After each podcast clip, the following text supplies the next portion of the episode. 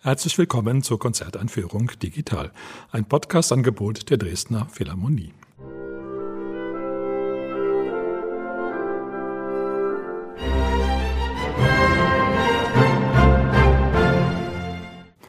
Mein Name ist Albert Breyer, ich bin Komponist und möchte Sie in das Konzert am 16. Oktober einführen. Auf dem Programm stehen die Ouvertüre zur Oper Das Liebesverbot von Richard Wagner, die Lieder eines fahrenden Gesellen von Gustav Mahler und die erste Sinfonie von Jean Sibelius. Das Orchester spielt unter der Leitung von Mark Wigglesworth. Solistin ist Gerhild Romberger. Die drei Stücke des Programms haben zunächst mal nicht besonders viel miteinander zu tun. Allerdings gibt es natürlich wie immer in guten Programmen alle möglichen subtilen Querverbindungen. Eine davon ist, dass Gustav Mahler und Jean Sibelius sich persönlich kannten und die beiden Namen auch zeitweise zusammen genannt worden sind als die Namen von den beiden größten lebenden Sinfonikern. Die Karriere von Gustav Mahler war ja zunächst gar nicht einfach, weil er hauptsächlich als Dirigent bekannt war und erst nach und nach auch als Komponist in Erscheinung trat. Sibelius dagegen hatte sofort mit seiner ersten Symphonie durchschlagenden Erfolg als der erste große finnische Sinfoniker. Schon im 19. Jahrhundert hatte sich ja in der Musik die sogenannte nationale Romantik herausgebildet. Das heißt, jedes europäische Land hatte einen großen Nationalkomponisten, der dann in der Regel auch als Sinfoniker hervortrat. Zum Beispiel die Tschechen hatten Dvorak, die Norweger hatten Grieg. Nur in Finnland gab es eben noch niemand. Und da war Sibelius sozusagen jemand, der eine Stelle ausfüllen konnte, die schon musikgeschichtlich für ihn vorgesehen war. Man kann sagen, dass es Sibelius als Idee schon gab, bevor Sibelius als Person überhaupt in Erscheinung trat. Er hat dann auch in späteren Jahren etwas darunter gelitten, dass die Passform sozusagen so genau war, dass er diese Rolle eins zu eins auszufüllen hatte, weil jeder Künstler möchte natürlich auch einmal etwas anderes sein als die Rolle, die für ihn vorgesehen ist. Zunächst aber ein kurzes Wort zum Anfangsstück, einem wahrscheinlich den meisten von Ihnen nicht bekannten Stück der Ouvertüre zur Oper Das Liebesverbot von Richard Wagner. Das ist Wagners zweite Oper, eine inzwischen fast völlig in Vergessenheit geratene Oper, die auch ein sehr, nun muss man schon sagen, unglückliches Schicksal hatte. Sie ist aufgeführt worden in Magdeburg. Das war etwas schwierig, weil wohl nur zehn Tage bereit waren, um diese Oper einzustudieren und dann die Sänger die Hälfte ihres Textes einfach noch nicht konnten. Ein ziemliches Desaster. Bei der zweiten Aufführung sah es dann so aus, dass nur noch drei Leute überhaupt erschienen waren im Publikum, worauf man dann beschloss, die Aufführung abzusagen. Wagner hat dann die Partitur genommen und auch immer mit sich geführt, aber nie mehr einen Versuch gemacht, die Oper aufzuführen. Schließlich hat er die Partitur dem König Ludwig geschenkt. Heutzutage hört man die Ouvertüre öfter, die ganze Oper nach wie vor sehr selten. Es liegt vielleicht auch daran, dass es eine von zwei Komödien von Wagner ist. Die andere sind die berühmten Meistersinger. Sonst war Wagner ja eher nicht dafür bekannt, dass er nun lustige, leichte Musik schrieb. Das Liebesverbot war ein Versuch, das zu tun. Es beruht auf dem Stück Maß für Maß von William Shakespeare. Dieses Stück ist allerdings ein eher problematisches, wo der glückliche Ausgang auch nur ganz knapp erreicht wird. Wagner hat den Text dann doch ziemlich umgebogen und verändert, um eine große Komödie daraus zu machen. Das Liebesverbot wird natürlich dann zum Schluss der Oper aufgehoben. Die Ouvertüre, die gibt schon einen kleinen Vorgeschmack davon, dass alles sehr, sehr gut ausgehen wird. Sie ist ein sehr ausgelassenes Stück. Das Schlagwerk kommt fast ständig zum Einsatz, ist auch nicht gerade leise, das Ganze. Und dann gibt es doch auch Anklänge an Lustspielmusik, sagen wir mal seit Rossini. Also auch der Geist der italienischen Oper macht sich bemerkbar. Daneben natürlich auch solide deutsche musikalische Arbeit. Und das steht manchmal so ein bisschen im Widerspruch zueinander, so ähnlich wie mit Witzen. Wenn die allzu lang sind, dann verliert man irgendwann den Zusammenhang und die Pointe kommt eindeutig zu spät, als dass man sie noch verstehen könnte. So ein bisschen dieser Gefahr erliegt Wagner hier auch. Andererseits ist es doch bewundernswert, wie er dann immer wieder weiß, kleine harmonische Feinheiten auch einzuarbeiten und dann dieser ganze Taumel, dieser Lustspieltaumel dann eben doch an manchen Stellen etwas unterbrochen wird, man etwas Luft holen kann, bevor es dann wieder in die Vollen geht. An zweiter Stelle stehen die Lieder eines fahrenden Gesellen von Gustav Mahler. Ein frühes Werk. Mahler war zur Kompositionszeit in Kassel.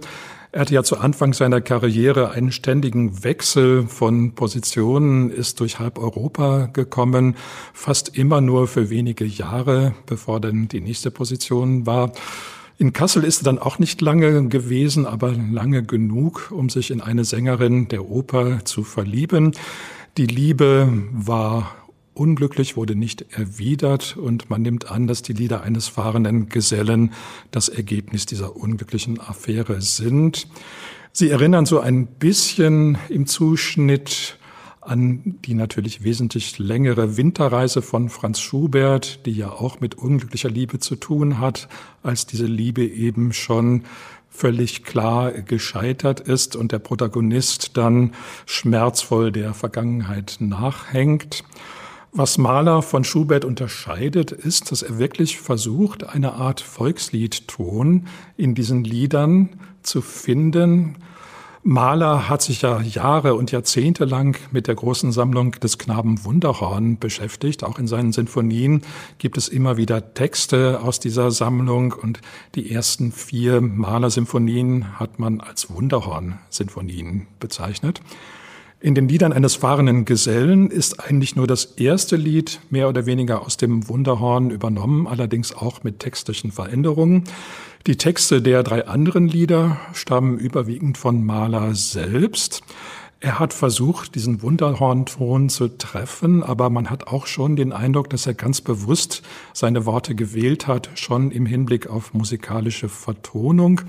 Wenn man das so rein als Text liest, dann kommt es einem manchmal fast so ein bisschen unzusammenhängend vor.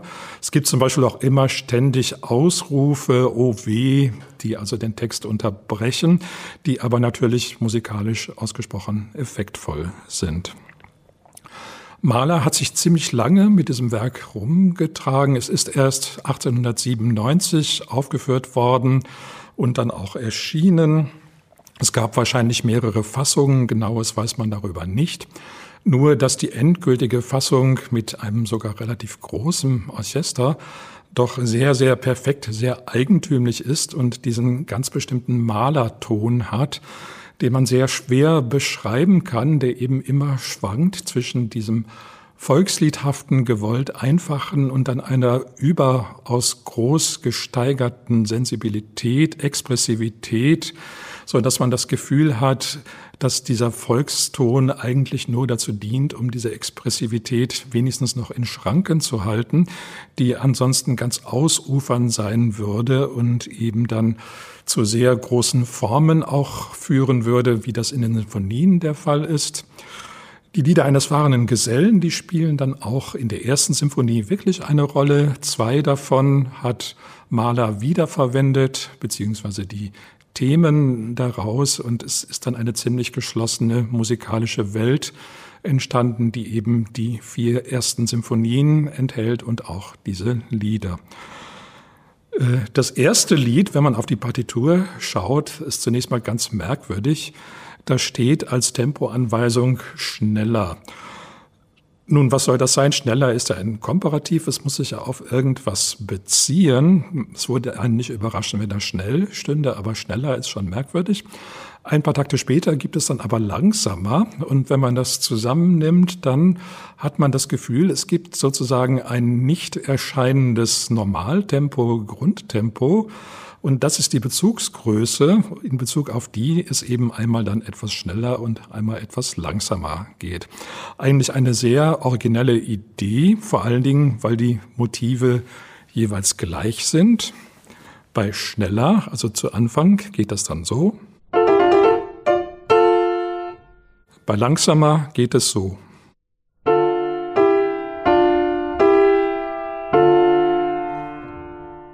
Und diese Figur ist eben genau die gleiche wie die langsame Version.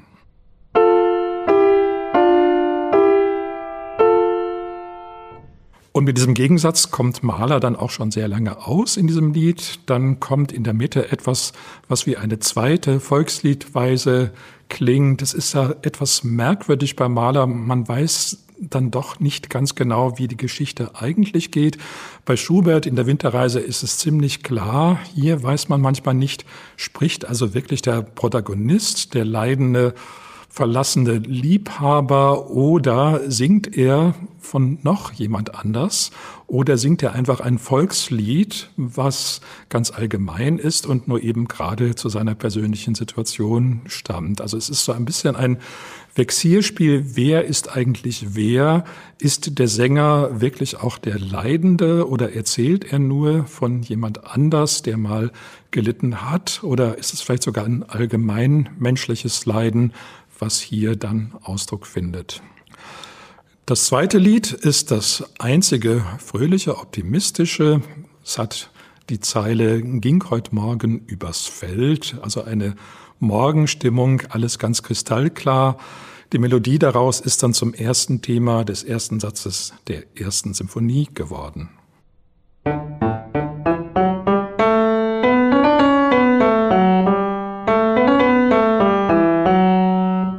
auch mit ganz charakteristischen Volksliedelementen. Es gibt ja sehr viele Volkslieder, die mit diesem Melodiemodell beginnen.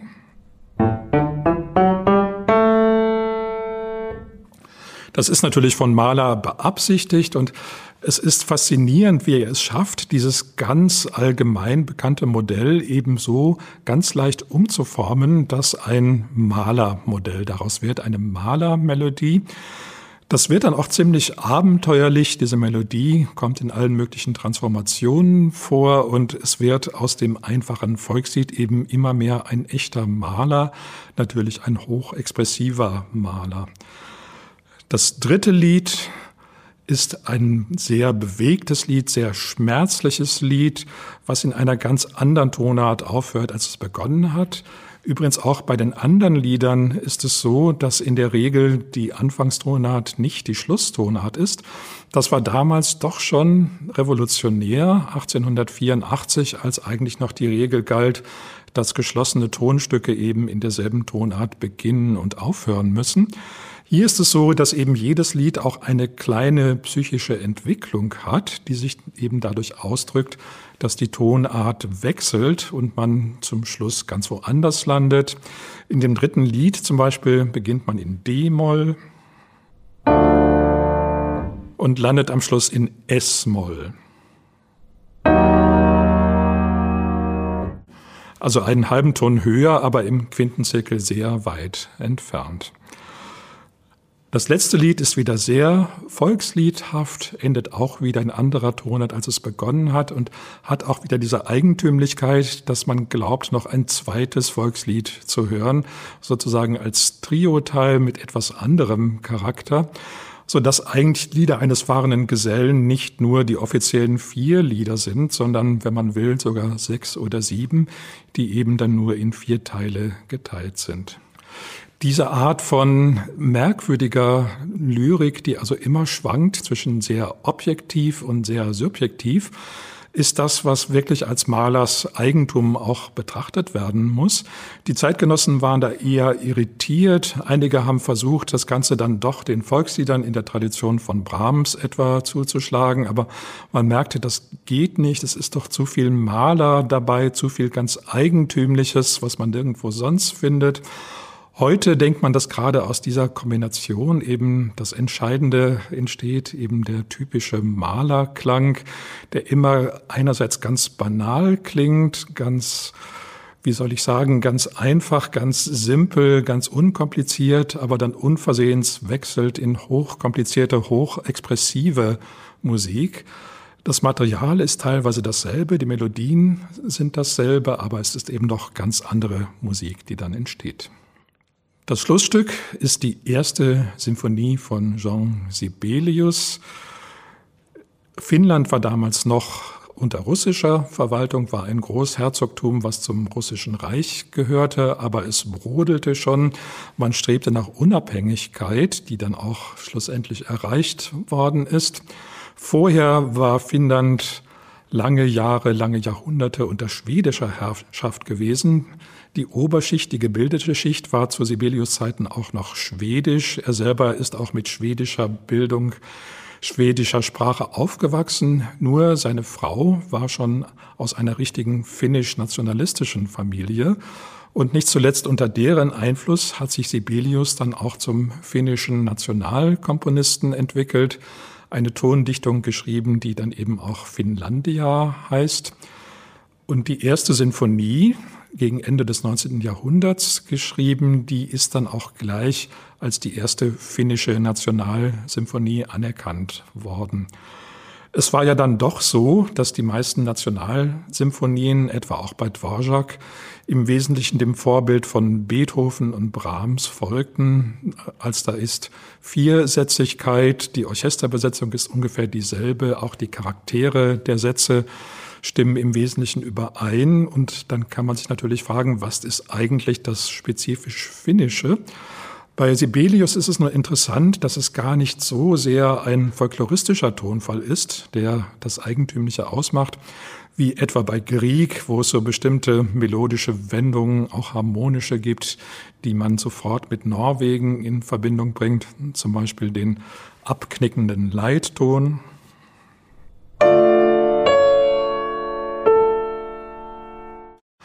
So ganz zarte Anklänge daran gibt es bei Sibelius auch, als ob er so herüberschaut nach Norwegen. Aber eigentlich ist die musikalische Welt dieser Symphonie erstaunlich objektiv.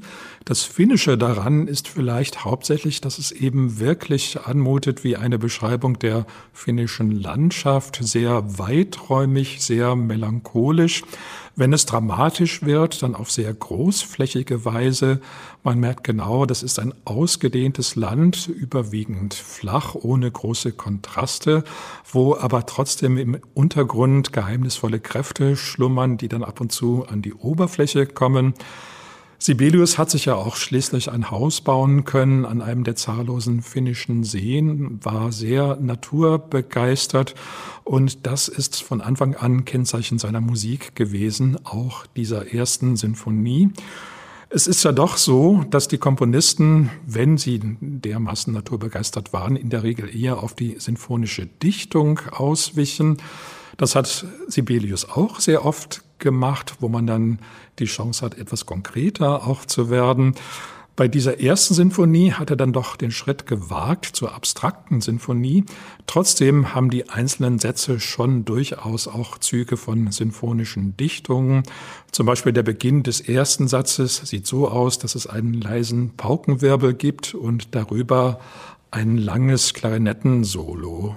Das ist als Sinfonieanfang eher ungewöhnlich, aber für eine sinfonische Dichtung wäre es natürlich sehr passend, weil es sehr suggestiv ist.